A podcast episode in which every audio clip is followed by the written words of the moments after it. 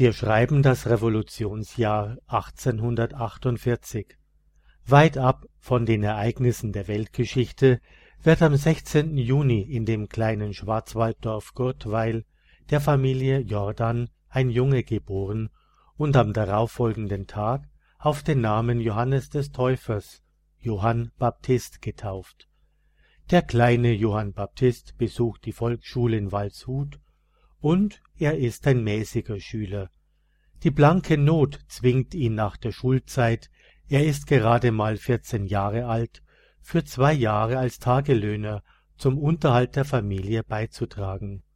Schließlich kann er dann doch mit sechzehn eine zweijährige Lehre als Maler beginnen. Mit zwanzig Jahren wird in ihm ein Wunsch immer stärker und unausweichlich, den er eigentlich schon seit seiner ersten heiligen Kommunion in seinem tiefsten Herzen hegt, nämlich Priester zu werden.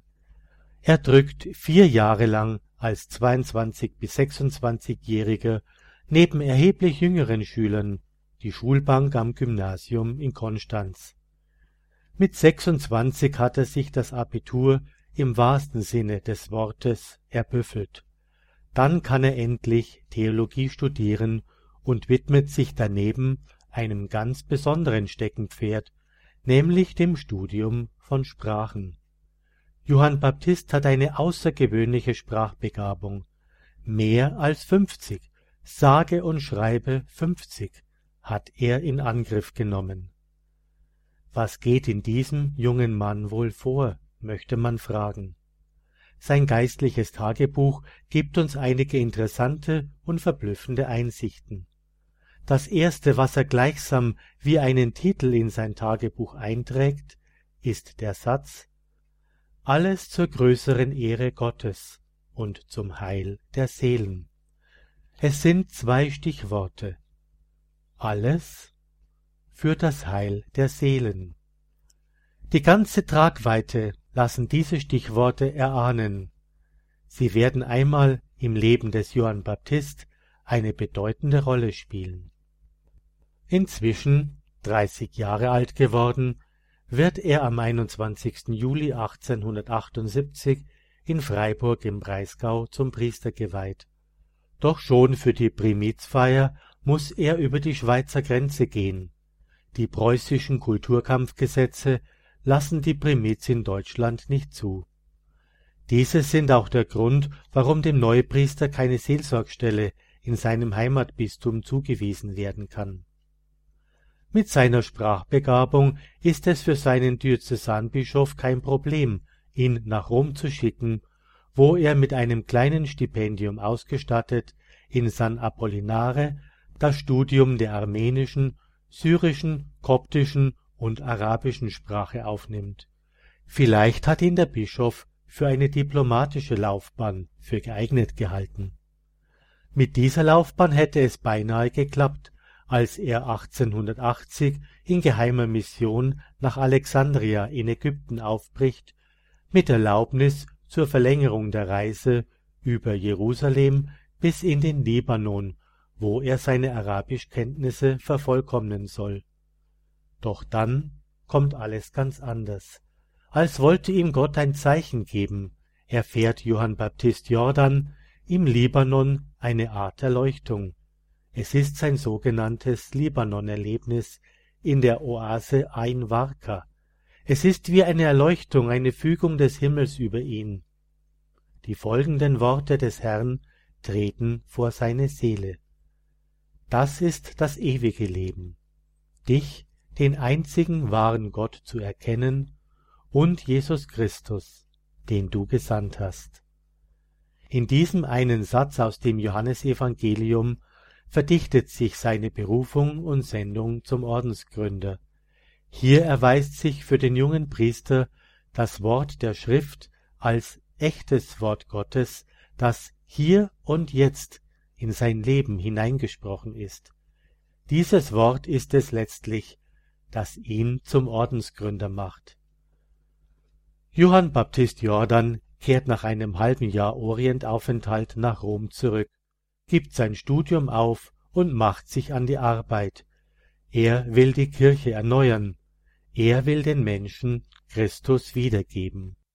Und dabei ist er von einem außergewöhnlichen Sendungsbewusstsein erfüllt. Der Eifer für die Menschen und für die Kirche erfasst ihn mit einer Leidenschaft wie verzehrendes Feuer. Es ist, als wolle er mit einem Generalangriff zu Werke gehen. Er will alles, was sich nur denken lässt, ins Werk setzen, eine universale Weite, und am liebsten alles auf einmal und sofort. Am 8. Dezember 1881, dem Hochfest Maria Verkündigung schließlich, erfolgt im Sterbezimmer der heiligen Brigitta in Rom die formelle Gründung einer apostolischen Lehrgesellschaft. Es ist der Gründungstag der Gesellschaft des göttlichen Heilands, kurz der Salvatorianer. Pater Jordan nimmt den Ordensnamen Franziskus vom Kreuz an. Er überwindet alle bisher geltenden Schranken.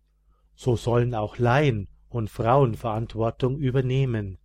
Ja, er will aus jedem Mann, aus jeder Frau einen Apostel machen. Laien und Frauen in der Kirche. Pater Jordan ist sich der revolutionären Sprengkraft solcher Ideen im neunzehnten Jahrhundert wohl gar nicht bewusst. Er ist seiner Zeit weit voraus. Wie schrieb er doch als Jugendlicher in sein geistiges Tagebuch? Alles für das Heil der Seelen. Er will alles. Das ist seine universale Weite. So versteht sich auch der Name des Ordens, Gesellschaft des göttlichen Heilands, Anstalt wie früher, Apostolische Lehrgesellschaft. Die Gründung wird nicht nach ihrer Tätigkeit, Lehre und Apostolat benannt, sondern nach ihrem höchsten Ziel, Salvator Mundi, dem Heiland und Erretter der Welt. Im Ersten Weltkrieg musste Ordensleitung Rom und Italien verlassen. Als vorübergehenden Sitz wählt Pater Jordan Fribourg in der neutralen Schweiz. Er hat in seinem Leben alles gegeben, seine Gesundheit ist erschöpft. Mit Geduld und Zuversicht geht er seiner letzten Stunde entgegen. Am 8. September 1918, dem Fest Maria Geburt, stirbt Pater Franziskus vom Kreuz in Tafers nahe Fribourg wo er auch begraben wird. Im Jahre 1956 werden seine sterblichen Überreste nach Rom in das Mutterhaus überführt. Seine Gründung zählt zu dieser Zeit über 2500 Ordensangehörige in zehn Provinzen, unter anderem in Südamerika und in Indien. Pater Jordan war mit seinem Charisma, seinem Apostolat und seiner Spiritualität seinerzeit weit voraus. Mission verstand man zur Zeit Pater Jordans als die Missionierung der Heiden in fernen Ländern und Laien und Frauen in der Missionsarbeit, damals undenkbar. Es mussten viele Jahrzehnte vergehen, bis wir in der Zeit nach dem Zweiten Vatikanischen Konzil den Weitblick und die Prophetie von Pater Franziskus Jordan erkennen können. So gelangt man dadurch dass Deutschland Missionsland geworden ist, zur Erkenntnis, dass die Zeit von Pater Jordan gerade erst am Kommen ist.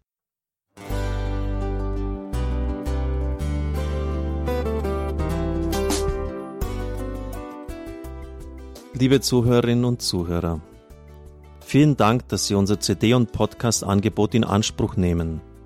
Wir freuen uns, dass unsere Sendungen auf diese Weise verbreitet werden. Dieser Dienst ist für Sie kostenlos. Für uns ist er allerdings mit einem nicht unerheblichen finanziellen Aufwand verbunden. Deshalb sind wir für jede Spende dankbar. Alle Bankverbindungen unserer Spendenkontos können Sie über unsere Homepage horeb.org unter dem Menüpunkt Spenden einsehen. Dort besteht auch die Möglichkeit, online zu spenden. Natürlich nach den neuesten Sicherheitsstandards. Sie können diese Informationen auch bei unserem Hörerservice unter der Telefonnummer 08328 921 110 erfragen. Ich wiederhole die Rufnummer 08328 921 110. Vergelt's Gott für Ihre Unterstützung. Ihr Pfarrer Kocher.